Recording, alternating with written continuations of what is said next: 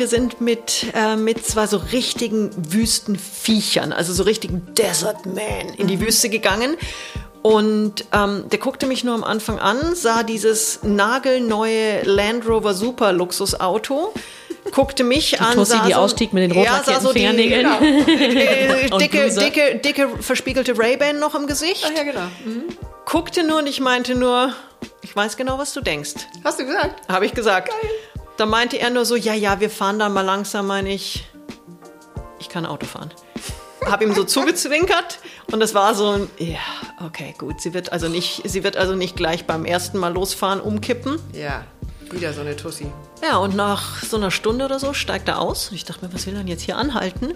Komm, geht zu mir hinter, schlägt ein mit der Hand und meint nur so, so viel Spaß hatte ich mit den wenigsten meiner männlichen Kunden. So. Und dann meinte ich, so, und jetzt können wir wirklich losfahren. Herzlich willkommen zu unserem Lieblingspodcast Gefühlsecht mit Katinka Magnussen. und Cesar Trautmann. Und wir haben die große Ehre, Sonja Piontek sitzt bei uns in der Küche. Guten Morgen. Ja, es ist total, total schön, dass du da bist. Ähm, Ich freue mich gar auch nicht- sehr. Ich fand es gar nicht so einfach. Wo fangen wir an? Wo gehen wir rein? Ähm, du liefst mir bei Facebook durch und das habe ich ja schon so ein paar Mal erwähnt, dass ich an vielen Stellen diesen Algorithmus ziemlich abgefahren finde. Ähm, und habe dann, glaube ich, nur gelesen von dir, äh, ich wusste gar nicht, dass ich so gerne in guten Podcasts bin.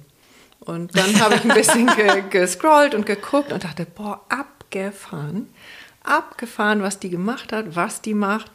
Und ähm, war dann mal- auch fasziniert. mal kurz, Cesar, was- Ja. und war dann aber auch eben fasziniert, dass ich dich überhaupt da in meinem Account habe. Mhm. Ähm, aber wie auch immer, es gibt den Zufall nicht.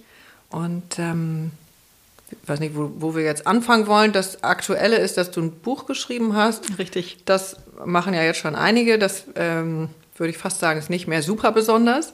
Ähm, du bist durch Namibia gefahren äh, mit einer Freundin, die hat die Fotos gemacht. Und äh, es fängt aber alles viel weiter vorher an. Richtig. Und ähm, ich würde am liebsten anfangen ähm, bei deiner wirklich aufgegleisten und sehr besonderen Karriere, die du gemacht hast. und dann gehen wir immer mal wieder, biegen wir ab, da wo es uns hinzieht, wo du dann zum Teil hergekommen oder herkommst und was du aus all dem gemacht hast. Und ich kann schon ankündigen, es wird echt ein bunter, bunter, bunter Blumenstrauß. Super. Bin total gespannt. Wir haben ja gerade schon hier kurz in der Küche schnacken dürfen, bevor Cesar da war. Vielleicht stellst du dich einfach ähm, erstmal vor unseren Hörern, Sehr gerne. wer du bist. Und ich bin mega gespannt auf das Bunte. Also, was man wirklich sagen muss, langweilig war mein Leben noch nie und wird es hoffentlich auch nie werden.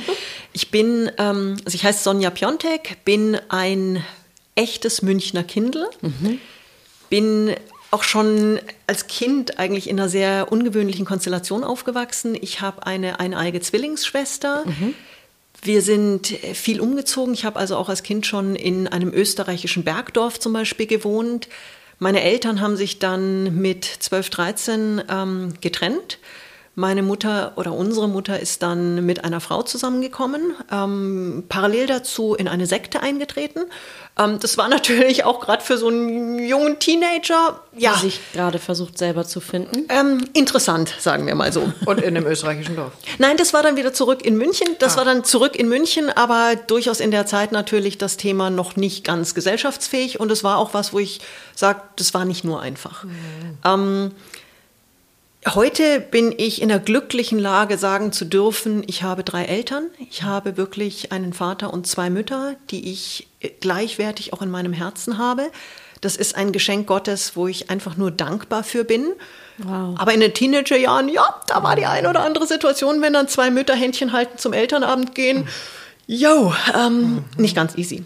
Nee. Aber Vor allen Dingen finde ich das nochmal eben besonders, dass du als junges Mädchen suchst du ja irgendwie die Frau in dir und äh, deine, deinen Ja. Körper, deine Sexualität Das etc. du pp. findest dich gerade selber. Ja, war, war interessant. Auch die Sektenzeit war interessant, wo ich aber auch sage, das, was ich in dieser Zeit lernen durfte, was ich mitgenommen habe, hat mich so bereichert, hat mir so viel gegeben. Und da schaue ich auch gern zurück und sage, ja, die Herausforderungen, die diese Konstellation gebracht hat, da lächle ich heute drüber und sage, es war ein Geschenk.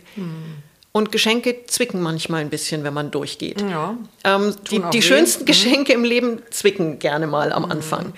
Und ich habe dann ähm, das Studium begonnen, ähm, wollte sowas in die Richtung BWL, aber irgendwie ein bisschen interessanter und habe Diplom Kulturwirtschaft Mhm. gefunden. Im Grunde genommen ein äh, BWL-Studium mit Länderschwerpunkt und ich habe mich auf Indonesien spezialisiert.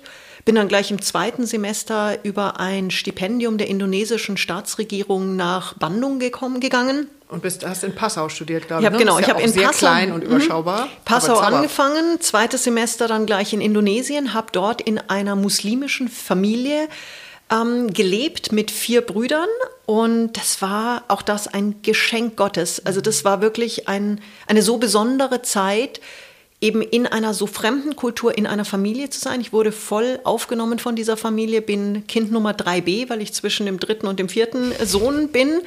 Und es war für mich eine der wunderschönsten zum Teil natürlich auch herausforderndsten Zeiten meines Lebens, weil es ist in so einer ganz fremden Kultur auf einmal zu leben, ähm, ist was anderes. Bin dann nach dem Vordiplom, wollte ich in ein englischsprachiges Land gehen für ein Praktikum, habe als Münchner Kindle mir gedacht, BMW ist eigentlich ganz cool. Wollte aber nicht unbedingt bei BMW in Deutschland ein Praktikum machen, sondern bin mal schnell nach Neuseeland gegangen. Und zwei Monate nachdem ich dort begonnen hatte, ich hatte wie gesagt das Vordiplom in der Tasche, mehr nicht, ähm, hieß es plötzlich Sonja to the boardroom. Und ich dachte mir so, oha, da saß dann das gesamte Management-Team versammelt und der CEO meinte dann nur, hast du eine Ahnung, warum du jetzt hier bist? Ich so, äh, also es war wirklich, ich war 21 Jahre alt, ähm, war gerade mal zwei Monate da, hatte keinerlei Feedback bekommen. Und hast gedacht, das ist das jüngste Gericht, oder? Es war das jüngste Gericht. Also es war, ich stand da wirklich mit wackeligen Knien, alle saßen, der ganze Boardroom, alle haben mich angeschaut. Und dann lächelt er mich an und meint, unsere CRM-Managerin hat, hat vor ein paar Tagen gekündigt, wir würden dir gerne den Job anbieten. Hoppla. Und ich meinte, bitte was? Nochmal? Und er meinte, wir würden dir gerne ihren Job anbieten. Einzige Bedingung, du musst natürlich verlängern. Und ich nur so, wo kann ich unterschreiben? Dann meinte er, darf ich kurz zu Ende reden? Das Eventmanagement würden wir dir auch noch dazugeben. Und ich nur, wo kann ich unterschreiben? Dann meinte Sonja, in so einer Situation ganz cool sein, lässig irgendwie die Hand in die, Schul äh, in die, in die Hüfte sagen, stecken. Ich denke drüber nach. Ich denke drüber nach. Und dann habe ich gesagt, Jane, Ich habe gelernt, ne, in den Ja. letzten Jahren. Und ich habe ihn, und ich hab ihn angeschaut, habe die Hand in die Hüfte gestemmt und habe gesagt, where can I sign? Und dann haben alle gelacht und ich bin dann in Summe fast zwei Jahre in Neuseeland geblieben, habe meinen Traumjob in einem absoluten Traumland, in einem wirklichen Seelenland dort leben dürfen.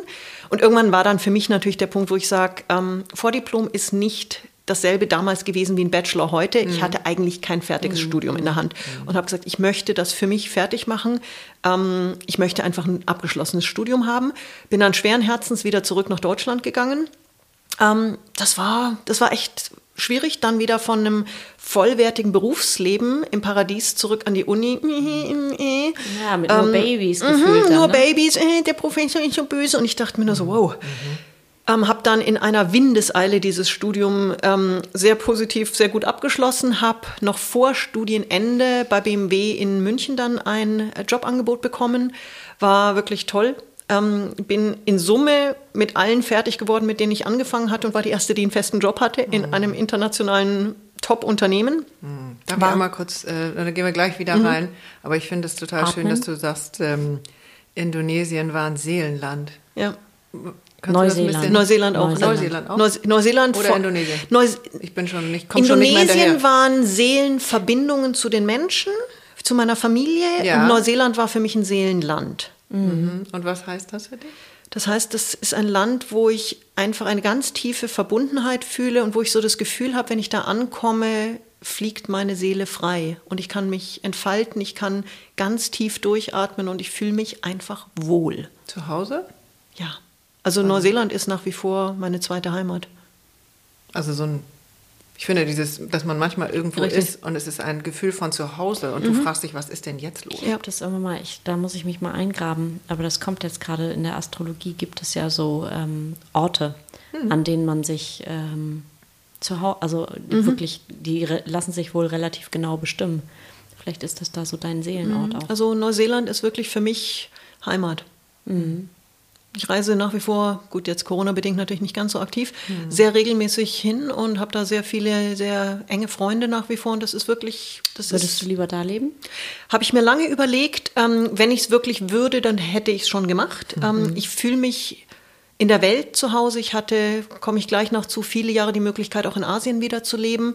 Ich bin jetzt seit einem guten Jahr wieder in Deutschland und ich muss sagen, ich bin richtig glücklich, in der Heimat wieder zu sein. Schön. Neuseeland ist für mich eine Zweitheimat, wo ich es mir Gott sei Dank körperlich und finanziell leisten kann, regelmäßig hinzufahren. Und ich fühle mich jedes Mal wohl. Muss ich dort fix leben, um glücklich zu sein? Nein. Und ich bin gerade hier in, in unseren Bergen bei uns zu Hause wirklich, fühle ich mich richtig, richtig wohl. Und ich habe das. Gefühl, hier wieder richtig angekommen zu sein, nach sehr vielen Jahren im Ausland. Aber die brauchte es wahrscheinlich. Die waren wunderschön. Die waren wunderschön. Und ich, also ich muss sagen, ich möchte keine meiner Lebensphasen missen. Also es war, ich bin dann auch, also in der Zeit, wo ich dann eben in München für BMW gearbeitet hatte, war ich mit einem bezaubernden Belgier zusammen und wir haben dann nach ein paar Jahren das Angebot bekommen, nach China zu gehen für BMW. Und China war jetzt, muss ich ganz ehrlich sagen, nicht auf einer Liste, wo ich gesagt habe, da muss ich unbedingt hin. Und wir haben uns dann aber angeschaut und gesagt, schauen wir es uns doch einfach mal an. Sind hingefahren, haben es uns angeschaut und haben für uns beschlossen, wir können hier glücklich sein. Ähm, sind dann nach Peking gezogen, waren für drei Jahre dort und es war eine sowas von faszinierende, tolle Zeit. Ich liebe China. Ja, es hat politisch ein paar Themen. Ja, es hat auch gesellschaftlich ein paar Themen. Ähm, haben andere Länder auch. Und in einer Menge wo so und so viele Menschen aufeinanderkommen, hast du immer ein paar gute und ein paar schlechte. Ich habe gelernt, mich der chinesischen Kultur zu öffnen, sie in mein Herz zu lassen, sie zu verstehen, sie lieben zu lernen. Und ich habe wirklich ganz besondere Freundschaften auch schließen dürfen, habe wunderschöne Reisen auch in der Zeit in China unternommen und ich bin ein wirklicher China-Fan geworden. Wir sind dann ähm, nach diesen drei Jahren wieder zurück nach Deutschland und ein paar Jahre später hatte ich dann die Möglichkeit, als Marketingdirektorin für BMW Asien nach Singapur zu gehen. Und das war wirklich dann so ein Dream come true, wo ich wirklich gedacht hatte, so dieses Gefühl, wow, jetzt kommen alle Punkte zusammen. Ich hatte durchaus auch in den Jahren davor bei BMW mal das ein oder andere Stolpersteinchen erlebt, von Großkonzernpolitik über Vetternwirtschaft, so das, das Programm, was man erleben kann, was man, glaube ich, als ähm, höchstleistende Frau vielleicht sogar noch eher erlebt in einer sehr starken, stark männerdominierten ähm, Firma. Ähm, es waren Phasen dabei, wo ich mir gedacht habe, uh, das zwickt jetzt sehr. In Summe waren es aber einfach tolle Jahre. Und als dann eben das Angebot kam, für ähm, BMW Asien das, die ganze Marketingdirektion zu übernehmen, das war so ein Moment, wo ich wusste, wow, das ist mein Job in meiner Region. Bin dann nach Singapur gezogen. Wollen wir einmal kurz noch, ich biege immer so gerne einmal Ja, wieder ab, liebend ich, gerne. Was ich dann immer so höre, denke, boah, ist ja Wahnsinn, ich habe gar kein Bild. Und ich habe so gern so Bilder. Ja. Was heißt denn, weil ich kann mir das null vorstellen, weil ich ja in, in der Corporate World nicht gewesen bin. Das kenne ich alles immer nur so aus Erzählungen und finde oder empfinde das auch als sehr männerlastig. Ist es. Ist es auch, Punkt, müssen wir gar nicht, auch nicht reingehen. Ähm, gib mal ein Beispiel, wo es, ähm, wo es geha gehakt hat oder wie hast du es eben beschrieben? Ähm, Gezwickt. Wo es gezwickt hat. Also ich hatte zum Beispiel einmal eine sagenhafte Möglichkeit, da hat mich ein Bereichsleiter aus einer, einem anderen Unternehmensbereich angesprochen, ähm, hat mich zu einem Gespräch eingeladen und hat gesagt, sie haben einen ganz tollen Bereich, der, den sie völlig neu strukturieren wollen, der fürs Unternehmen sehr wichtig war.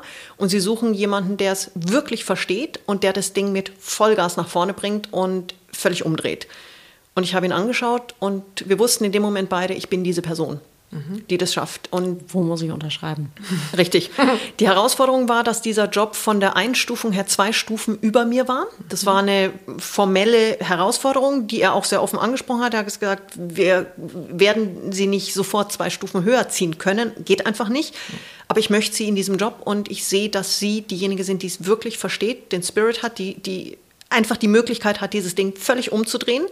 Und ich habe gesagt, und Sie, Sie wissen gar nicht, was ich für eine Freude und Lust darauf habe, das zu tun. Und ich bin dann in meiner Naivität, die ich zum Teil wirklich hatte, in meiner Gutgläubigkeit, bin ich zu meinem obersten Chef einen Tag später gegangen und habe ihm davon erzählt, weil ich ihm, weil ich nicht einfach gehen wollte. habe gesagt, ich habe da eine ganz tolle Möglichkeit bekommen, ähm, wollte ich Ihnen einfach mitteilen und wollte mich einfach nochmal bedanken, dass ich hier eine Zeit hatte, die für mich sehr interessant auch war. Und das ist jetzt aber eine Chance, die werde und muss ich wahrnehmen. Mhm. Am nächsten Tag in der Früh rief erster Bereichsleiter an mit den Worten, liebe Frau Piontek, dieses Gespräch findet gerade offiziell nicht statt. Mhm. Und ich dachte mir schon so, wow, wow, wow, wow. Mhm. Ich möchte aber persönlich trotzdem mit Ihnen reden, weil es mir ein Anliegen ist, Ihnen die Wahrheit so weit möglich zu sagen. Sie kriegen den Job nicht. Mhm. Meine Hände sind gebunden. Ich muss etwas anderes machen, ähm, was mir nicht schmeckt, mhm. wo ich aber nicht drumherum komme. Mhm. Und bitte seien Sie sich dessen gewahr, Sie waren meine Traumkandidatin. Ich weiß, dass Sie das Ding richtig toll umgesetzt hätten. Ich würde Sie gerne einsetzen, aber es geht nicht. Tag später habe ich erfahren, dass die Nichte meines Chefs hm. den Job, in den Job reingedrückt wurde. Okay. Und das sind so Momente, da habe ich wirklich für mich überlegt, ich verlasse dieses Unternehmen. Habe dann aber auch gesehen, in einem Unternehmen mit rund 100.000 hm. Menschen gibt es einfach einen Anteil an faulen Äpfeln, die einfach da sind, die aber nicht das Unternehmen darstellen. Mhm. Und habe dann für mich meinen Frieden gefunden. Mhm aber das sind so Momente, das tut schon richtig weh. Das Und tut das richtig ist ja weh. runtergeschluckt. Also du schluckst das ja runter. Ich würde ja so total naiv sagen, so treffe ich mich mit dem Chef und sage, äh, ist komisch. Fühlt sich komisch Mit dem nicht. Nee. Nein. Gut. Es gibt Menschen, ähm, nein. Ja, das, das ist wiederum naiv von mir. Nein, also es gibt Menschen, die von ihrer... Nein. Es gibt Menschen, mit denen möchte man in solche Diskussionen nicht reingehen. Ähm, das, nee, nee. Mhm. Ja, spannend. Mhm. Und ich gehe gerne in Diskussionen, ich kämpfe auch gerne, mhm. aber nur, wenn ich das Gefühl habe, es sind Menschen, die zumindest einen Basis, eine Basis an Werten haben. Ja. Wenn da ganz wenig da ist, hm. dann bringt eine Diskussion auch nichts. Okay, ist verschenkte da Spucke dann. Da ist wirklich verschenkte Energie und nee. Was sind denn, was sind denn deine Werte? Ich bin ein unglaublich ehrlicher Mensch. Das ist witzig, das Wort Ehrlichkeit, das hängt so. Ja, ich bin ein sehr ehrlicher Tisch. Mensch, ich bin mhm. ein sehr gerechter Mensch. Mhm. Also vielleicht gerade auch auf, aufgrund meiner Kindheit als Zwilling, es war bei uns sehr oft ihr, ähm, bin ich jemand, der sehr stark darauf einen Fokus legt, wer hat etwas gut gemacht, mhm. der kriegt das Lob, wer hat etwas schlecht gemacht, der soll auch die Verantwortung übernehmen. Mhm. Und also ich setze mich auch sehr stark dafür ein, wenn ich sehe, dass jemand zum Beispiel wenn eine Gruppe gelobt wird und ich weiß, nee, es war eine Person, die das maßgeblich zu dem Erfolg gebracht hat, dann bin ich diejenige, die aufsteht und sagt, jetzt nochmal ein ganz spezielles Dankeschön an mhm. XY. Weil das ist, also Gerechtigkeit ist für mich was ganz Wichtiges, Loyalität ist was ganz Wichtiges und ich habe ich hab einfach einen solchen Drive und eine solche Leidenschaft in mir, die möchte ich umsetzen dürfen und die schätze ich auch in anderen. Also ich bin da auch jemand, der gerne Türen öffnet für andere, wenn ich sehe, da ist jemand, der, der kann und will oder will und kann noch nicht ganz, dem helfe ich gerne. Mhm. Ähm, wirklich Menschen, die positiv was vorantreiben wollen. Das ist so mein Ding. Also das heißt, oder Entschuldigung, nee, du hast schon angefangen. Ich bin manchmal schneller, schneller. Aber nur im Rauskommen. Aber ich bin also schneller. Ihr seid beide ganz schön schnell. Das Rauskommen ja, ist ja bei mir genau. immer die Herausforderung, ja. Ähm, sag du mal, ich lass dir mal den Vortrag. Nee, das ist schön, dass du gerade die Leidenschaft noch ähm, erwähnt hast, weil bei mir kam so die Gerechtigkeit und die äh, Ehrlichkeit, das sind so, aber Cesar, korrigier mich, das sind so männliche, also so gefühlt würde ich die wahrscheinlich ja? eher, ja, Echt? so ein bisschen ich würde, die, würde ich fast auf die männliche Seite nee? und die nee. es ist vielleicht genau umgekehrt. Würde ich jetzt weder männlich ja. noch weiblich. Mhm. Naja, aber die, also die Leidenschaft ist was, die bei mir wirklich ganz, ganz tief verwurzelt ist mhm. und auch so dieser, dieser unbändige Wille und die ja, Freude die daran, auch. Mhm. auch. Potenziale zu entfalten. Also ich bin jemand, ich glaube, meine größte Kraft ist es, Potenziale wahrzunehmen und wirkliche Exzellenz mhm. zu entfalten. Sei es in Menschen, sei es in Teams, sei es in Projekten. Und dafür schlägt mein Herz wirklich zu sehen, wow, da ist eine wahnsinnige Basis und wie kann man das wirklich noch richtig zum Leuchten bringen? Wie kann man mhm. einen Menschen zum Leuchten bringen? Das ist auch sowas, was ich gerne auch in meinen Keynotes weitergebe, auch bei meinen Mentorings mache. Ich wirklich sage, ich, ich suche mir bewusst dann auch die Menschen eben raus, ich sage, die haben so viel schon zu bieten, sehen es nur noch nicht ganz mhm. in der Klarheit und helfe denen nochmal auf eine ganz andere Flughöhe. Was ist da die Sperre? Was blockiert die Menschen meistens aus deiner Erfahrung? Ganz unterschiedlich. Oft ist es einfach die Tatsache, dass Menschen nicht mal den Schritt nach hinten nehmen oder also nicht den Schritt einfach mal aus einer anderen Perspektive sich selber auch betrachten, sich auch oft gar nicht eingestehen, was sie alles erreicht haben, was sie alles an Qualitäten mitbringen, was für tolle Persönlichkeiten sie sind oder auch in Firmen, was sie eigentlich wirklich alles schon aufgebaut haben. Und das darf man ruhig einfach mal sich hinsetzen und wirklich sich auf den Stuhl setzen und sagen, okay, jetzt lass uns mal einfach kurz drüber nachdenken und drüber reden was haben wir denn da alles schon erreicht? Mhm. Und wie können wir das auch nutzen, um einfach auf die nächste Flughöhe zu gehen? Mhm. Und das, also da geht es mir nicht nur um den, um den wirtschaftlichen Erfolg, sondern parallel dazu und ganz eng verknüpft ums Glücklichsein. Und diese Kombination eben wirklich mhm. zu sagen, ich hole aus den Menschen das raus, dass sie erfolgreicher werden und dabei glücklicher, weil nur erfolgreich, da gibt es ähm, Finanzcoaches, die können das vermutlich besser. Ja. Aber mir geht es um diese, diese Kombination eben aus wirklich tiefer Zufriedenheit und Erfolg. Und das darf man gerne auch mal zusammen erwähnen. Hm.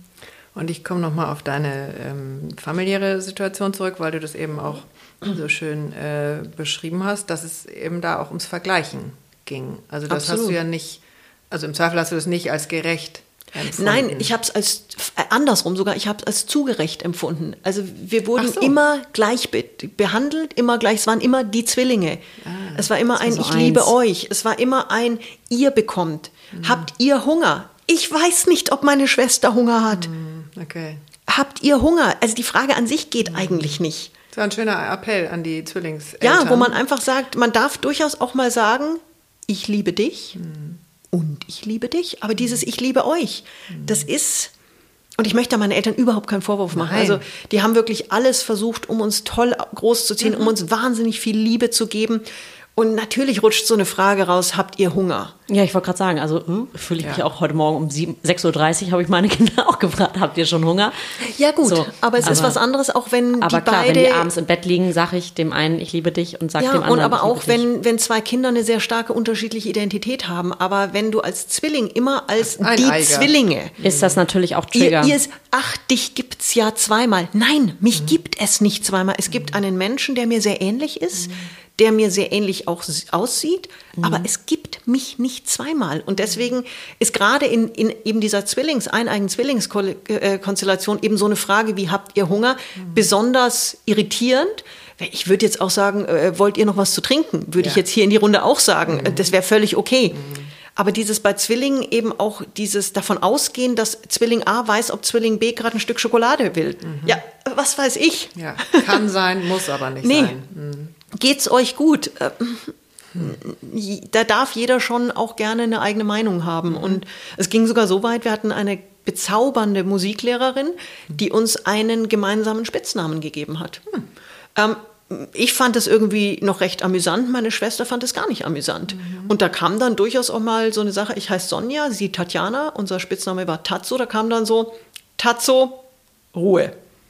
Okay. Wo ich auch sage, sorry, ich ja. habe gequatscht, meine Schwester nicht. Warum mhm. heißt es dann Tatzeruhe? Mhm. Und das ist sowas, ähm, da habe ich eben für mich ein sehr, sehr sensibles Verhältnis zum Thema Gerechtigkeit entwickelt, mhm. wo ich mhm. sage, ich achte sehr darauf, wen ich lobe für was. Mhm. Aber wenn jemand auch was nicht so gut macht, dann sage ich auch, dann darf diese Person auch gerne die Verantwortung übernehmen und nicht eben kollektiv die Verantwortung irgendwie verteilen. Und ein großer Wunsch nach, nach der eigenen Persönlichkeit, nach dem eigenen absolut, Wesen. Absolut, absolut. Mhm. Ja, aber spannend. Das habe ich jetzt so noch mhm. nie gesehen, weil es gibt ja ganz viele Zwillinge auch so immer im eigenen Umfeld.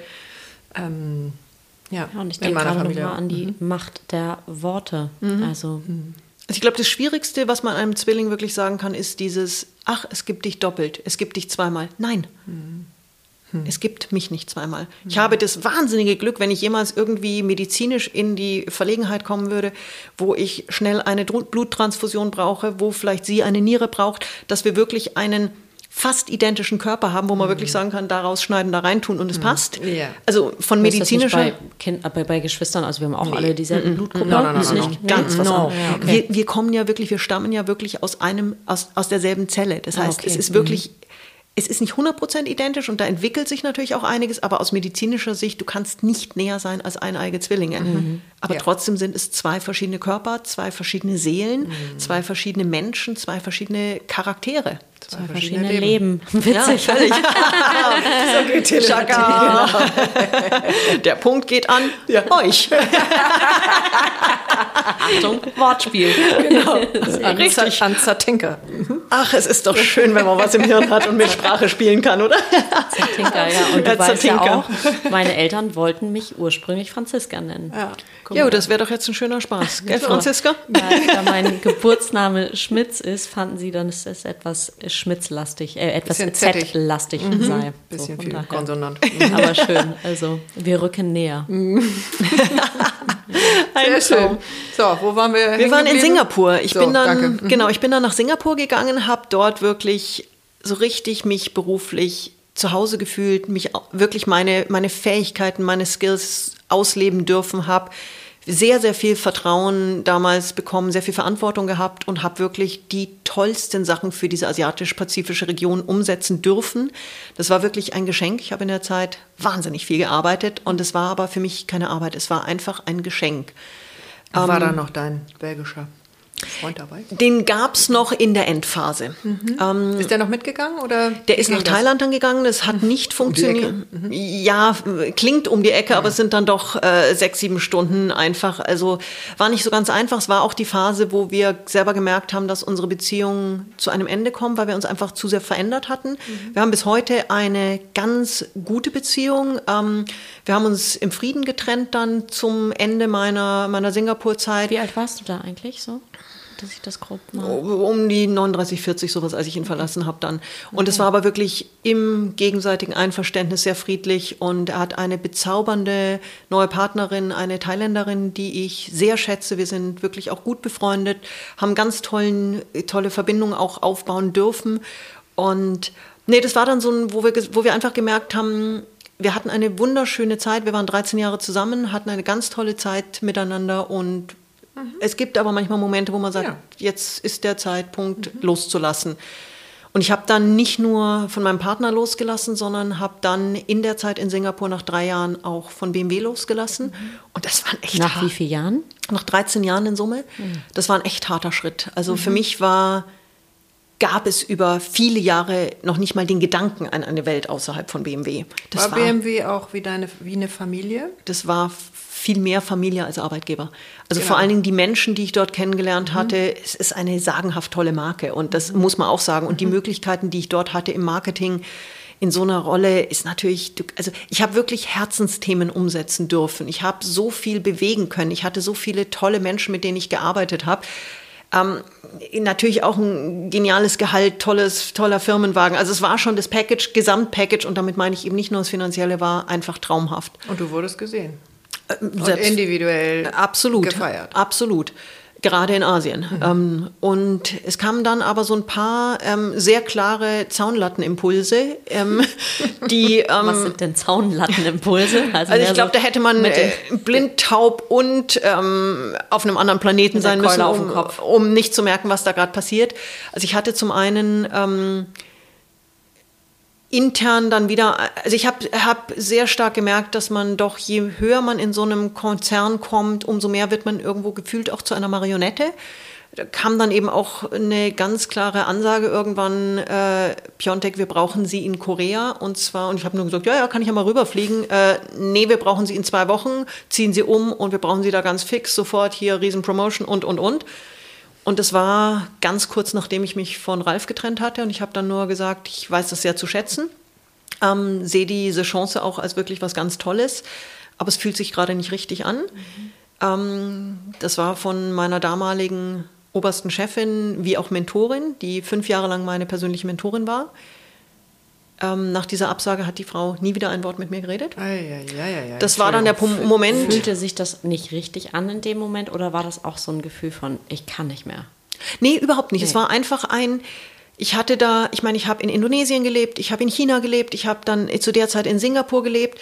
Ich hatte nicht das Gefühl, dass ich in jedem asiatischen Land leben muss. Und es war wirklich auch so dieses Thema, ich habe in Singapur mir einen tollen Freundeskreis aufgebaut gehabt, der Verlust meines Lebenspartners war dann schon auch, ich meine, ja, es war meine Entscheidung, diese Partnerschaft zu beenden, aber es war dann schon irgendwo so dieses, boah, jetzt stehe ich hier Oh. alleine und auf einmal dieses jetzt in ein ganz anderes Land, wo Englisch nicht unbedingt die Hauptsprache ist, wieder bei Null anfangen, das war einfach, es hat sich, inhaltlich wäre der Job mega gewesen. Und ich hätte eigentlich tierisch Lust drauf gehabt, aber dieses jetzt nochmal aus dem sozialen Bereich rausgerissen zu werden, war in dem Moment einfach, hat sich nicht richtig angefühlt. Und habe da eben dann abgesagt, habe dann ähm, relativ klar zu spüren bekommen, dass man so eine, ähm, so eine Chance Promotion nicht ausschlägt. nicht ausschlägt. Habe parallel dazu gesehen, wie doch mit dem einen oder anderen Top-Manager bei uns ähm, auf eine Art und Weise umgegangen wurde, die ich mit meinen Werten nicht vertreten konnte und wollte, wo ich auch gesagt habe, es einfach muss nicht sein, dass man so mit Menschen umgeht. Ähm, und war aber irgendwie, hatte trotzdem diese tiefe Verbundenheit und Liebe noch zu BMW, aber es waren so ein paar Sachen, wo ich gesagt habe, "Hm, irgendwie zwickt es gerade ein bisschen. Dann, Sand im Getriebe. ja, und da hat es schon geknistert. Dann kam relativ bald die Ansage, ähm, Piontek, wir brauchen Sie zurück in Deutschland. Und das war so ein Moment, wo ich gemerkt habe, ich will gerade nicht zurück nach Deutschland, ich möchte gerade eigentlich in Asien bleiben, und zwar in Singapur. Und ähm, habe dann einen, eine Woche mit einem ganz tollen Menschen verbracht, der, den ich ein Jahr davor schon kennenlernen durfte, der Louis Pugh.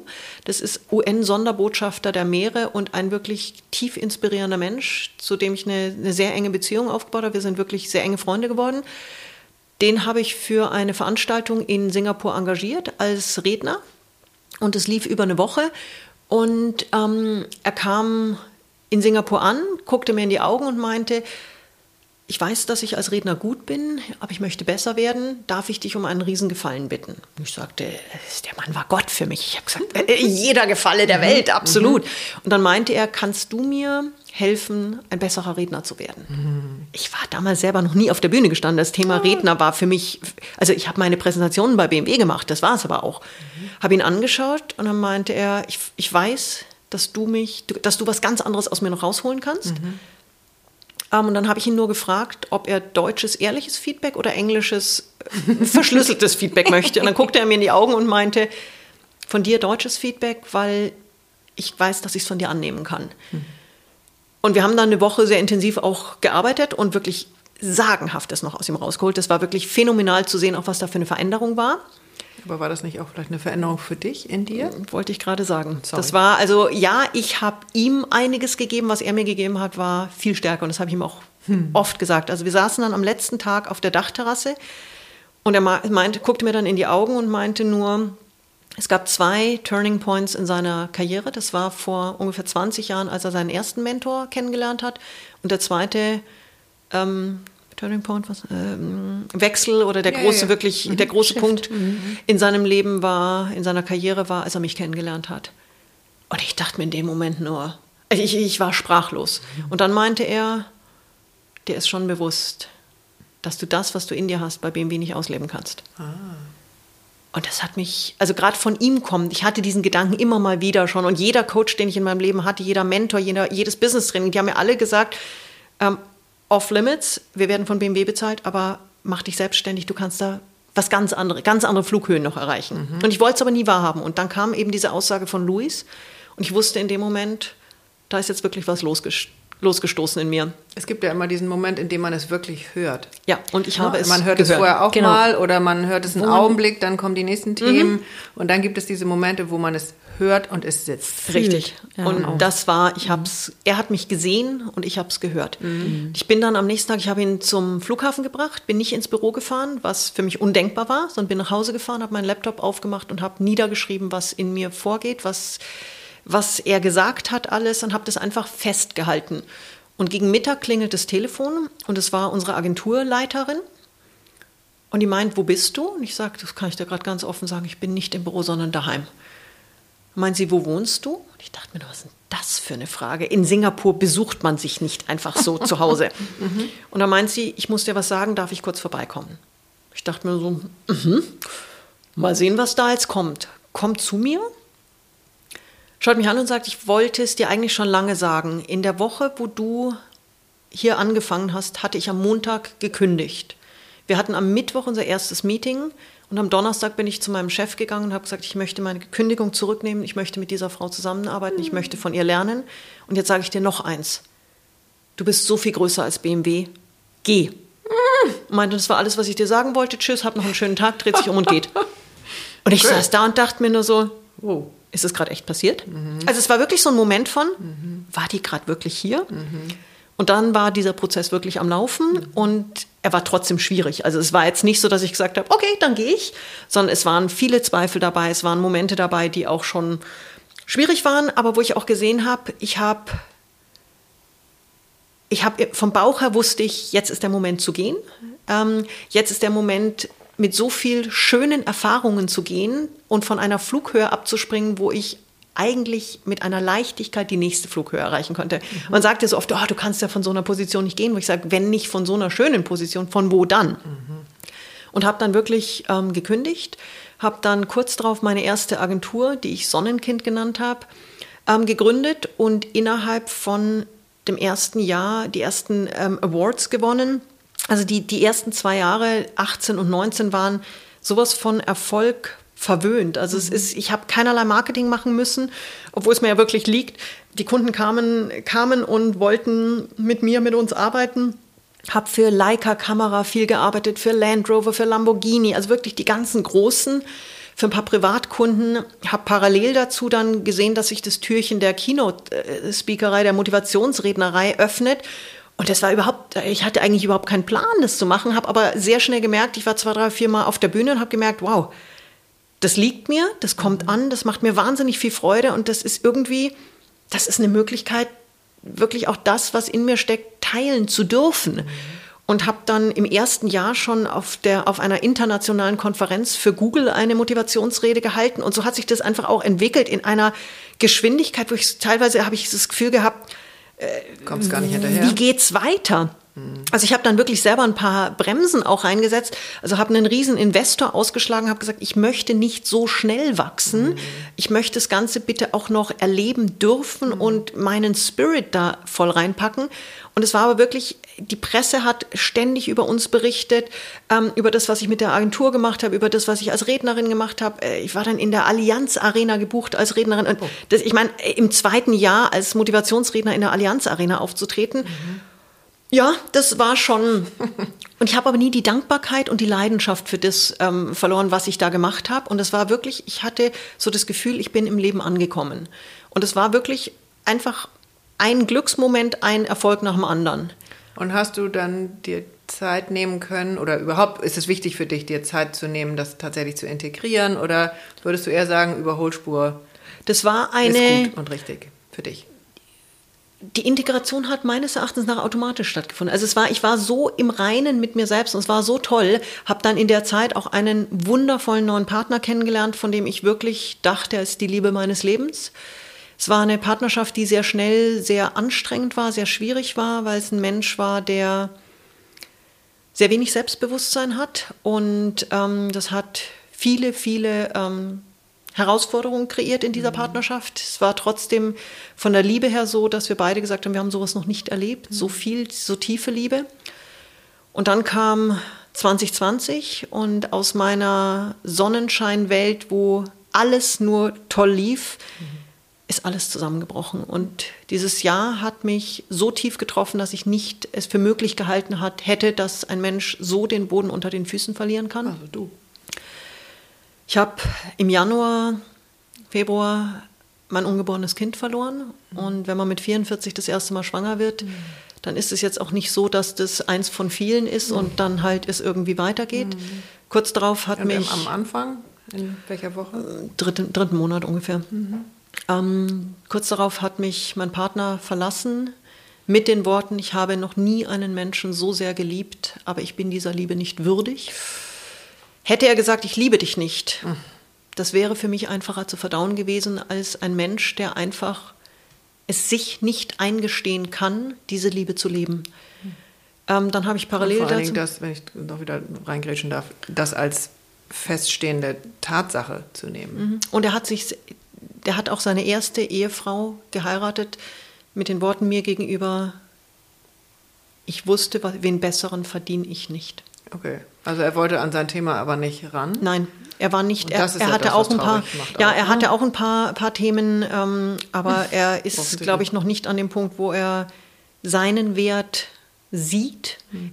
ähm, seinen Wert sich eingesteht. Er ist ein bezaubernder Mensch, ein wundervoller Mensch, der aber noch nicht, glaube ich, an dem Punkt ist, Mhm. wo er sieht, wie wertvoll er ist und was für ein Geschenk er da auch mit seinem Leben geschenkt ge- bekommen hat.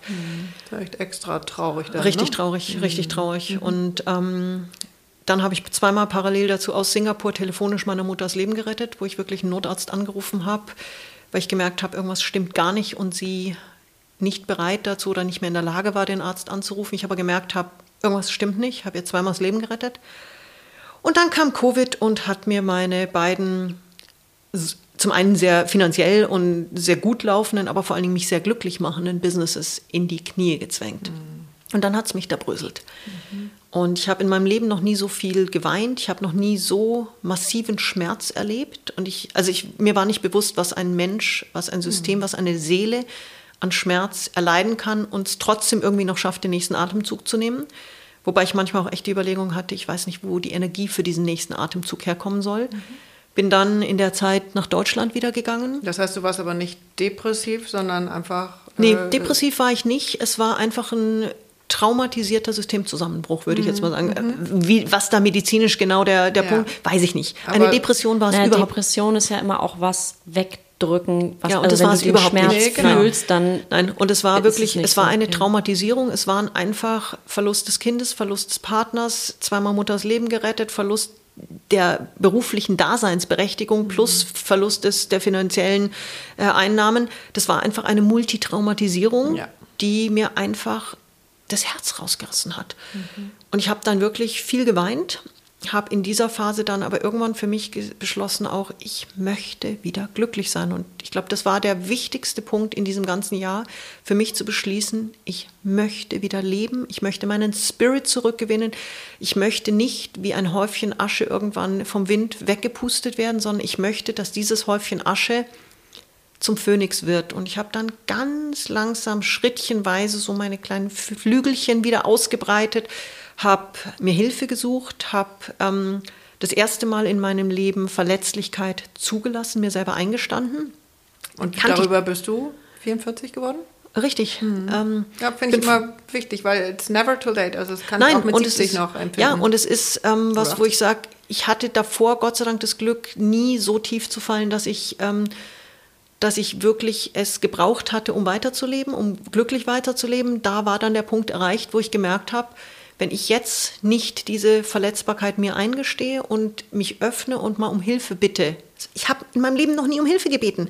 Kannte ich nicht, brauchte ich nicht. Ich war immer die, die für alle da war und bin gar nicht auf die Idee gekommen, dass vielleicht auch gerne mal jemand für mich da sein könnte. War völlig ein, ein, ein Konstrukt, was für mich nicht existiert hat. Und das habe ich in dieser Phase wirklich gelernt, schrittchenweise. Und auch da habe ich gelernt zum Beispiel, dass man eine Bitte um Hilfe sehr klar formulieren muss. Also auch einfach jetzt mal die, darf. Mhm. Ja. ja, einfach so ein klar- Beispiel. Ich hatte zum Beispiel, ähm, ich war in der Zeit, ich bin, Wo hast du da gelebt? ich habe in München dann gelebt. Ah ja, okay, ich hatte da noch eine Wohnung und war dann in München und jetzt bin ich als Zwilling sowieso mit dem Alleinsein nicht so ganz groß geworden. Das Mhm. heißt, Alleinsein ist für mich wirklich was, was nicht einfach ist. Ja. Kann ich dich beruhigen, das geht uns allen oder Ja, vielen so. Ja. auch. Und ähm, gerade in der Phase, wo ich so viel geweint habe, wo es mir so schlecht ging und dann alleine zu sein, keinen Partner mehr zu haben, das war oft schwierig. Und ich kann mich an einen Moment zum Beispiel erinnern, wo ich nichts weiter mir gewünscht hätte, als bei Freunden zum Abendessen zu sitzen, äh, rief dann an und meinte, Mensch, du, wie geht's dir denn so? Ja, ja, gut. Ah, und was macht ihr heute Abend? Ja, ja, du, wir machen eigentlich nur kurz eine Pizza und ganz entspannt und so. Aber hey, lass uns doch gern nächste Woche noch mal was machen und können wir uns ja dann wo ich gemerkt habe, nein, heute. Und ich habe dann wirklich für mich gelernt zu sagen, mir geht's heute gerade nicht so gut, darf ich zu euch zum Essen kommen? Mhm, Schön. Und dann kam ein, ja selbstverständlich, klar. Ich habe zum Beispiel eine Freundin, die hat relativ viel um die Ohren, hat eine bezaubernde neunjährige Tochter. Und bei ihr, der war es manchmal so, dass sie gesagt hat, Sonja, ich war, ja, gerne, aber ich bin so im Stress, wo ich gesagt habe, weißt was? Ich kaufe ein, ich koche mit deiner Tochter, du machst dein Zeug und wenn es fertig ist, sag mal Bescheid. Und die war, das war dann so ein schönes Arrangement, Der Mann hat uns dann manchmal noch geholfen beim Kochen, mhm. aber eigentlich haben die Tochter und ich dann immer, wir haben Pizza gebacken, wir haben mhm. irgendwas Schönes kreiert und für alle Beteiligten total schön. Aber mhm. Ich musste lernen, solche Fragen sehr klar zu formulieren, weil nur ein Und, was machst du denn heute Abend? Woher soll denn das Gegenüber wissen, dass es mir gerade schlecht geht und dass ich mir nichts sehnlicher wünsche, als mit denen am Tisch zu sitzen, mhm. zu lachen, ein Lied zu singen, auch wenn ich vielleicht nicht unbedingt in der tollsten Stimmung war. Das Aber reicht ja auch nur einfach, ich, kann ich bei euch sein. Richtig. Ja, ich richtig. muss nicht sagen, äh, kann ich nur doof auf einem Sofa liegen und äh, ja, und es ist und es ist auch was, sich selber einfach gute Momente zu kreieren, diese Glücksmomente. Manchmal ist es auch klar, wenn man gerade weint, ist jetzt vielleicht ein ABBA-Song nicht dieses, das Allheilmittel, wo ich sofort danach wieder aufspringe und sage, alles ist gut. Mhm. Aber es ist zumindest eine positive Energie, es ist was Positives. Ein, einmal lächeln ist wichtiger als gar nicht lächeln. und, und dieses ist, Gefühl, eben nicht alleine zu sein. Richtig. Und irgendwo nur jemanden im Raum zu haben, ähm, das ist einfach. Ja, aber man muss da wirklich auch sich öffnen und ganz bewusst auf die Leute zugehen. Mhm. Und das habe ich gelernt. Und ich bin dann wirklich schrittchenweise aus diesem Tal der Tränen wieder rausgegangen, ähm, habe meine, ich sage jetzt einfach mal so, die Phönixflügel wieder ausbreiten dürfen, auch das schrittchenweise. Und da kam auch mal ein Rückschlag rein. Mhm. Und da sind auch mal Momente dabei, wo man sich denkt, pff, warum bin ich jetzt wieder von meiner drei Stufen hoch, zwei wieder runtergerutscht. Ähm, und da sind auch Momente, wo mal wieder eine Träne kam. Aber wirklich ganz bewusst, wenn man diesen Entschluss eben fast zu sagen, ich will wieder glücklich sein und ich gehe ganz bewusst mit diesem, mit mir selber um, bitte um Hilfe, bitte auch um professionelle Hilfe, lerne ja. entsprechende Tools und gehe da ganz bewusst den Weg wieder in, die, in den Sonnenschein und habe für mich wirklich dann meine Phönixflügel wieder ausbreiten dürfen.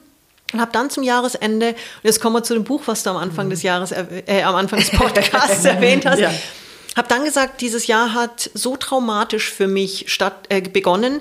Ich würde gern diesem Jahr noch irgendwie einen ganz großen positiven Endpunkt geben, einfach um da eine energietechnisch, glückstechnisch einen Ausgleich reinzubringen und eben nicht zurückzuschauen und zu sagen, dieses Jahr war nur schwierig. Mhm. Und habe dann gesagt, Mensch, ich fahre nach Namibia. Ich war schon über zehnmal in Namibia gewesen. Das ist auch so eins meiner Seelenländer. Mhm. Und ich weiß, dass es mir in Namibia gut geht, dass mir dieses Land, die Menschen, die Natur, die Tiere, der Sonnenschein, dass es mir einfach gut tut. Mhm. Habe dann meine befreundete ähm, eine Freundin angerufen, noch völlig ohne Hintergedanken, Caroline Strover. Und die ist interessanterweise, glücklicherweise auch eine begnadete Fotografin, aber das war nicht der Grund. Ich habe sie angerufen, weil ich wirklich mit ihr gemeinsam diese Reise machen wollte. Habe dann nur gesagt, Caroline, Namibia? Meinte sie, ja. Wann? Meine ich, naja, in zwei, drei Wochen, weil Namibia ist jetzt eins der wenigen grünen Reiseländer. Wir können jetzt fahren, es ist coronatechnisch möglich und es ist sogar viel sicherer, als hier zum Bäcker zu gehen. Mhm. Aber wir müssen schnell sein, weil wir wissen nicht, was, was sich tut, wie sich es verändert. Und dann war relativ bald so die Idee, Sie fotografiert richtig gut. Ich schreibe, darf ich jetzt glaube ich mal sagen, ganz gut. Immer. Schreibe, habe schon diverse ähm, Bücher äh, veröffentlicht, hab, schreibe regelmäßig für internationale Magazine. Und wir hatten eine tolle Reise von. Habe ich gesagt, du lass mich mal kurz ein PDF zusammen machen. Habe äh, einen Dreiseiter erstellt. Geniale Reise. Die eine kann schreiben, die andere kann fotografieren. Und dann haben wir gesagt, versuchen wir mal, das an ein paar Magazine zu verkaufen, dass wir zumindest die Reise so ein bisschen refinanzieren. Das war so die Idee. Dann habe ich mir gedacht, Mensch, warum denn irgendwelche Magazine? Ich war noch nie im National Geographic Magazin. So. Und auch das, man darf sich gerne auch mal was Großes zutrauen. Wenn man, wenn man sich auf seine Stärken fokussiert und weiß, was man zu bieten hat, dann darf man auch an den Verleger von National Geographic zugehen. Hab das also gemacht, hab mit dem diesen Dreiseiter angeschaut und er guckte mich an und meinte, Artikel, nee. Ich dachte mir nur so. und hatte aber den, das Komma und den bevorstehenden Nebensatz noch nicht ganz wahrgenommen. Und sein Komma-Nebensatz war dann, das ist viel zu gut, da macht man ein Buch draus. So. Und ich habe ihn dann nur angeguckt und es war dieses, dieser Moment von, wow, der Verleger von National Geographic sieht in mir, dass das jetzt wieder möglich ist. Ich habe so viel Energie wieder, mhm. Dass ich es geschafft habe, die davon zu begeistern, und zu überzeugen, äh, was heißt überzeugen? Ich habe überhaupt keine Überzeugungsarbeit geleistet, sondern die kamen ja, ja auf uns zu. Ja. Ähm, dass da jetzt ein Buchvertrag im Raum steht. Und dann habe ich ihm nur gesagt, mir wäre es persönlich ganz wichtig, dass wir diesen Vertrag vor der Reise abschließen. Nicht wegen der Vertragsthematik oder weil ich den nicht vertraut habe, sondern weil ich gesagt habe, es würde mir nach diesem Jahr hm. wahnsinnig viel bedeuten. Und ich habe. Sicherheit geben. Nicht Sicherheit, sondern dieses Gefühl, überhaupt nicht die Sicherheit, sondern dieses Gefühl, mein Spirit ist zurück. Ich habe am Tag der Abreise diesen Vertrag unterschrieben und wusste in dem Moment, der Phönix fliegt wieder. Ja, aber doch eine Sicherheit, weil eine Sicherheit auf dich. Also Ja, also Auf diese, diese, Aha, ja, Tun. Stimmt, Äh, insofern ja. Und es war, dies, dieser Moment des Unterschreibens war für mich so schön, weil ich wusste, ich bin zurück.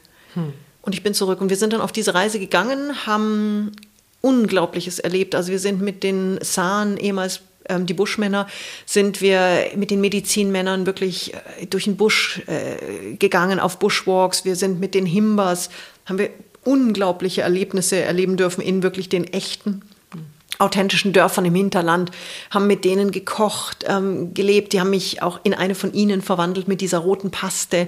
Wir haben, sind mit einem Waisenkind Bergzebra wandern gegangen. Wir haben in der Wüste Namib übernachtet. Also wir haben so sagenhaftes erlebt, wundervolle Menschen kennengelernt und einfach, einfach eine, eine Reise erlebt, wo man sagen kann, es war ein Glücksmoment nach dem anderen. Und darüber dann ein Buch schreiben zu dürfen und das jetzt in der Hand zu halten, es war einfach so ein Moment von, ich bin wieder da, der Phönix fliegt wieder. Und dieses Buch war für mich eben weit mehr als nur eine Reise, sondern, also ich habe dann auch ganz bewusst mit dem Verlag besprochen, dass es eben kein Reisebericht wird, sondern ein Reisebericht mit Inspirationen, mit einer ganz anderen Ebene noch dabei. Und das war das erste Mal, dass die das auch so gemacht haben. Wir haben in dem Buch 30 wirklich tiefe Inspirationen mit eingebaut, ähm, weil mir wichtig war, dass es eben noch eine ganz andere Ebene bei den Menschen anspricht und eben nicht nur ein, wir hatten eine tolle Reise, zwei Mädels Offroad unterwegs. Nein, es ging um was ganz anderes. Es ging wirklich darum, ganz tiefe, bewegende Begegnungen, wie man die auch annimmt, wie man sie kreiert, wie man unvergessliche Momente erleben, planen kann, erleben kann und aber auch spontan wahrnimmt und dann umsetzt. Und das war mir eigentlich das viel, viel Wichtigere, als jetzt nur zu sagen, wir waren da und da und da. Ja. Äh, Können andere auch. Aber eben diesen Spirit auch zu vermitteln, wenn man bewusst so glücklich sein möchte, dann kriegt man das auch hin mit, mit den richtigen Werkzeugen. Und das ist einfach so schön an diesem Buch jetzt zu sehen, dass es genau das auch geworden ist, dass auch das Feedback, was wir aus der, von der Presse bekommen, das wir von den Lesern bekommen, eben auch das ist, dass es was, was Besonderes ist, was es eben weitergeht, als nur ein Reisebericht zu sein. Ja, kann ich nachvollziehen. Ähm, waren echt zauberhafte Geschichten drin, also Ja. die eben nicht so 0815 Richtig. sind. Und äh, das fand ich ganz toll. Also die Fotos fand ich auch. Die Fotos sind sagenhaft. Ja. Also es ist schon auch von Vorteil, wenn man mit einer internationalen Fotografin reist. Ja, würde ich sagen. Muss aber, man einfach mal so sagen. Ja, aber für sie war es ja auch von Vorteil, dass du äh, mit deinen ganzen Ja, und wir glauben ja auch an gegenseitige Inspiration. Also das ist ja ohne sie Ja. nicht, aber ohne dich ja auch nicht. Genau, also äh, ich hätte das Buch ohne sie nicht machen können, sie hätte das Buch ohne mich nicht machen können. Also es ist Und wer ist nochmal durch die Wüste gefahren? Ich. So. Und das waren auch echt abgefahrene Bilder. Also ich fahre Ja. auch wirklich gerne Auto. Ähm, Ich will mich auch. da jetzt an der Stelle nicht loben. Aber das ist nochmal eine ganz andere Kategorie. Also ich würde sagen, ich kann ganz machst. gut Auto fahren.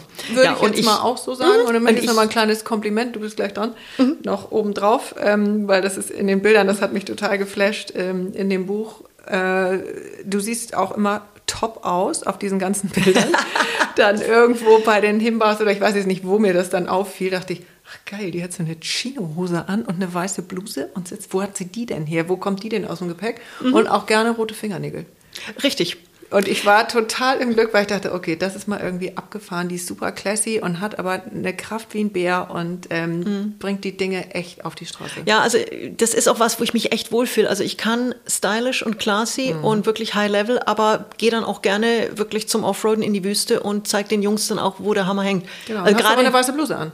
richtig und darf dabei auch gut aussehen. Absolut. Nee, und die Jungs waren auch wirklich, wir sind mit, äh, mit zwei so richtigen Wüstenviechern, also so richtigen Desert Man in die Wüste gegangen. Und ähm, der guckte mich nur am Anfang an, sah dieses nagelneue Land Rover Super Luxusauto, guckte mich an, Tussi, sah die so, ausstieg mit den rot ja, so die, Fingernägeln.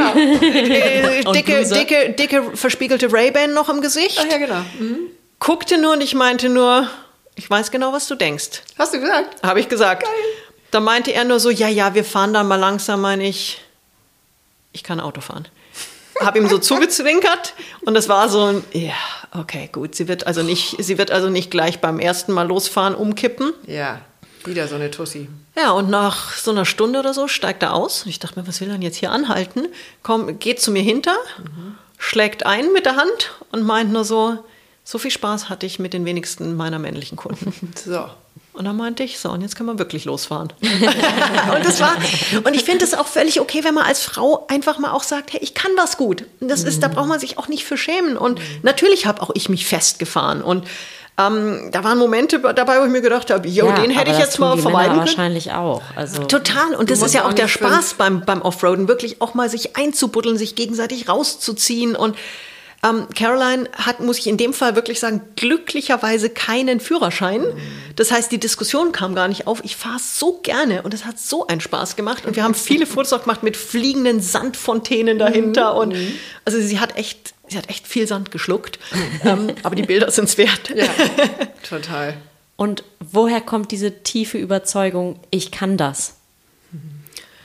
Ähm, ich glaube, dieses Vertrauen ist was, was man lernen muss ähm, wo man für sich einfach auch sich eingestehen lernen muss oder darf, dieses ich kann was und es auch zugeben darf. Und das ist was viele, ich glaube, viele Frauen gerade haben so dieses, ich darf ja nicht sagen, dass ich was gut kann. Mhm. Es kommt natürlich ein bisschen arrogant manchmal auch. Und ich hatte auch durchaus immer mal wieder schon diesen, ja, Angeber. ja, aber wo ich auch sage, ein Mann würde sofort sagen, boah, guck mal hier, ich auf der Rennstrecke, ich hier, ich da. Total normal. Ähm, ich habe das auch oft nicht erzählt, ähm, stand dann mit den Jungs auf der Rennstrecke, dann gab es irgendwelche Skills Challenges, also wirklich so Geschicklichkeitsparcours und alle davor, so, oh, guck mal hier und oh, ich hier mit dem Rennfahrer im Arm und mit dem Auto und das und das und ich dachte mir nur, red nur Burschi. Und es kam zur Siegerehrung, 50 Männer saßen da, haben, haben irgendwie gerade so hier ihre Muskeln schon mal spielen lassen, dritter Platz, zweiter Platz, erster Platz, Sonja. Und das sind so Momente, wo ich mir auch denke, Geil. Ja. Und es ist, glaube ich, gerade als Frau, es ist okay, auch was zu dürfen. Es ist was okay, zu können. was zu können und einfach zu sagen, ja, da stehe ich jetzt auch mal zu. Und es, das Schöne ist ja, wir haben ja alle was, was wir können. Mhm. Jetzt kann ich halt A und B besonders gut, jemand anderer kann C und D besonders gut. Und ich habe das so oft, Mai, was du alles kannst, wo ich sage, ja, schau doch mal in den Spiegel, was du alles kannst. Halt, stopp, aber kannst du es annehmen? Ja, total. Ne, weil das ist ja immer der Ja, ja, also ich kann es total mhm. auch annehmen, aber ich finde es oft so schade, dass Menschen ja. überhaupt nicht, die sehen dann, was andere können, wo ich sage, mhm. jeder hat Stärken. Mhm. Sei dir deiner Stärken bewusst mhm. und freu dich drüber und lebe sie als Geschenk aus. Ja. Klar könnte ich jetzt auch versuchen, hier zum tollsten Kalligrafiekünstler der Welt zu werden. Ich würde es nie werden. Ich kann es nicht. Ich habe nicht den, den künstlerischen Draht. Ich habe auch nicht die Hüften, die tanzen können. Ich liebe es zu tanzen, aber es sieht bescheiden aus. Naja, mit welchem Filter guckst du? Ja, äh, schon aber mit dem realistischen. Nein, aber das ist auch was, wo ich sage, es ist auch okay. Ja. Ich muss keine Tanzkarriere machen. Ja. Die Tatsache, dass ich mit viel Freude tanzen kann, so und einen Körper habe, der es mir erlaubt zu tanzen, langt mir. Mhm. Aber ich könnte jetzt wirklich ständig mir vorwerfen, dass ich eben nicht den Wahnsinns-Latina-Hüftschwung habe, den ich einfach nicht habe. Oder ich könnte sagen, hey, es gibt andere Sachen, die ich kann. Und tanzen ist halt einfach was, da werde ich kein Geld mit verdienen. Ja. Und das Gut, ist völlig da okay. ein. Ja, und das ist völlig Obwohl okay. it's never too late. Nein, aber es gibt so Menschen, die haben einfach diesen natürlichen Hüftschwung. Ich habe ihn nicht. Mhm. Und das ist völlig okay. Und dieses, ich glaube, das ist was, was ich was ich Menschen einfach auch immer wieder so gern mitgebe, weil es so wahnsinnig wichtig ist, ist, kenne deine Stärken und fokussiere dich auf deine Stärken. Mhm. Und schau nicht zu den anderen, was die alles können, sondern schau in dich selber rein und schau, was ist das, was ich besonders gut kann, mhm. was mir Freude macht und hör auf, diese Energie zu verschwenden mit, was kann ich nicht. Also ich müsste oh. direkt nochmal reinblättern in unseren Clifton Strength Finder. Ja. Super. Ja, Super Tool. Ich ja. liebe ihn. Ich habe ihn dreimal gemacht, weil ich natürlich. Und dreimal kam dasselbe raus. Ja, also ich bin mhm. da schon ein bisschen kritisch auch bei solchen Themen. Habe mhm. mir immer nur gedacht, ist es wirklich reproduzierbar so? Habe ihn über mehrere Jahre dreimal gemacht. Mhm, Damals noch als Gallup Strength Finder, mhm. Clifton, wie auch immer, ist ja dasselbe, dasselbe Tool. Mhm. Und es war dreimal fast identisch. Fast identisch ähm, wo ich sage, es ist, und ich habe so viel davon gelernt, auch wo ich sage, ja, das sind meine Stärken. Und die richtig einzusetzen, die wirklich für die dankbar zu sein. Und Ja, und auch die Schwächen Schwächen sein zu lassen, als zu sagen, ja, mein Gott, also ich meine, jedes Mal, meine Tochter bringt jetzt ihr, ihr Matheheft aus der ersten Klasse mit nach Hause. Und ich lache es wird schon eng. Es wird schon eng. Ich denke, ja, Katinka, da ist sie wieder, deine, äh, deine Top 5 von hinten.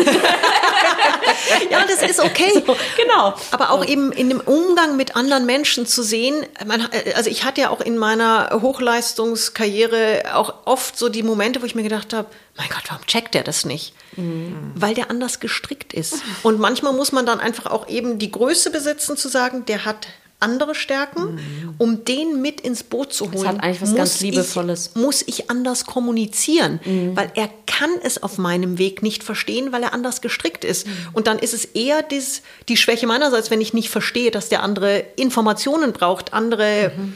Herangehensweisen braucht. Und wenn man da dann wirklich sieht, okay, dieser Mensch ist nicht doof oder kapiert es nicht, sondern er mhm. hat einfach andere Stärken. Mhm. Ähm, und geht da ganz anders ran und dann mit eben diesem Bewusstsein auf Themen zugehen und auf Menschen zugehen, wo man dann sagt, damit kriegt man die Leute ins Boot. Mhm. Klappt nicht immer perfekt, aber ja. Äh, also es ist allein dieses Bewusstsein schon zu haben, dieser Mensch hat andere Stärken, der tickt anders. Der braucht zum Beispiel, ist ein Analytiker, ein Fakten, Zahlen, Datensammler. Der wird nicht, äh, wenn ich sage, ich weiß, dass das funktioniert, mhm. das ist für den eine Katastrophe. Und ich sage, ich weiß es. Mhm aber für den nicht Noch nachvollziehbar. Ich fühle es. Ja. ja. Also so viel hatte ich dann schon gelernt, dass ich nicht gesagt habe, Don't say that. das spüre ich, das ist was, sondern ich habe gesagt, ich weiß das. Und dann kam ein, wo ist der Beweis? Und ich ja. dachte mir nur, siehst du es nicht? Nein, er hat es nicht gesehen. Ja, weil da fehlen die Fakten. Und da aber nicht in die Verurteilung zu gehen, sondern mhm. zu sagen, was brauchst du? Mhm dass, ich, dass, dass, dass du mit an Bord bist. Und da, da, kann man auch durchaus mal eine Frage stellen. Ich finde die Frage wundervoll. Was brauchst du? Mhm. Ja, einfach oder dieses, was kann ich tun? Was kann ich tun, um die, die Angst zu nehmen oder um dich dafür zu begeistern? Ja, oder dass wir eine Ebene finden. Was, ja, was und Menschen Vater ticken drin? einfach anders. Mhm. Und ähm, das ist ein normaler Prozess. Mhm. Und es ist ganz normal, wenn Menschen zusammenkommen, treffen sehr unterschiedliche Charaktere aufeinander. Und gerade diese offene Kommunikation ist so wichtig. Und ich habe ähm, seit kurzer Zeit jetzt das ungesagbare Glück, mich wieder verliebt zu haben. Bin sowas von tief glücklich und habe einen Menschen gefunden, mit dem ich wirklich auf einer Ebene kommunizieren kann, wie ich das noch nie erlebt habe. Und es ist so wertvoll, es ist so wunderschön, einfach offen reden zu können und Dinge zu klären, bevor sie überhaupt auch nur im Ansatz ein Problem werden könnten. Und manchmal ist es ja einfach nur ein wie ist es gesendet, wie ist es wahrgenommen und man redet ganz kurz drüber, lacht drüber und es ist alles gut. Mhm. Und es wird eben nicht zu einem latenten Problem, was sich irgendwann zu einem Vulkan aufbaut, der explodiert, in sich zusammenbricht und untergeht. Mhm. Schön. Wunderschön. Wundervoll. Oh. Also ich hätte noch 712 Fragen. Echt? Ja. Sollen, wir mit, sollen wir uns auf 711 einigen? Nee. Ich äh, lasse die jetzt mal da stehen. Wie viele hättest du noch? Ja, auch noch die eine oder andere, aber ich glaube. Ähm, das ist ein schöner. Ja, Abschluss. also gerade mhm. mit diesem, ich habe mich, ich habe mich neu verliebt, nach dem, was da, ja, was ja. du auch an Schmerz so gehabt hast Wunderschön. die letzten Jahre, ist das einfach ein schöner Abschluss und ähm, repräsentiert ja auch irgendwie das, was du in der letzten Stunde so erzählt hast. Also immer wieder dieses, okay, dann nochmal wieder neu und nochmal mhm. wieder aufstellen und okay, da gibt es einen Bruch, aber dann, ähm, ja, so dieses. Ähm, und auch das die tiefste Tal hat irgendwann ein Ende, wenn man da rausgehen möchte und ja, wenn man will. rausgehen möchte. Mhm. mhm. Und wenn man das wirklich bewusst angeht und auch wenn es mal schwierig ist, aber wirklich dieses Bewusste, ich möchte wieder glücklich sein, ich möchte glücklich sein, ich möchte aus meinem Leben etwas machen, ich möchte mein Leben leben. Mhm. Und diese Entscheidung haben nur wir selber. Mhm. Mhm. Sehr, ich würde sagen, sehr schön, genau. Wir räuchern mhm. am Ende, das weißt du, oder? Sehr gerne. Gibt es irgendwas, was du ins Feuer geben möchtest, weil du es hier lassen möchtest? Oder gibt es etwas, was du befeuern möchtest? Ich möchte, glaube ich, einfach Danke sagen. Ich glaube, das ist das Wichtigste für mich im Moment. Ja. Danke, dass ich es geschafft habe, wirklich aus diesem, aus diesem Tal der Tränen mich wieder rauszuarbeiten und meinen Phönix wieder habe auferstehen lassen dürfen. Ich glaube, das ist das Wichtigste. Und damit auch die Aufforderung an alle anderen. Ja, und es ist möglich, auch wenn es schwierig ist zum Teil. Mhm. Aber es ist möglich. Mhm. Danke auch mhm. euch. Vielen Dank, dass du da warst, Sandra Piontek. Ähm, ja, vielen Dank. Sehr schön. Danke euch.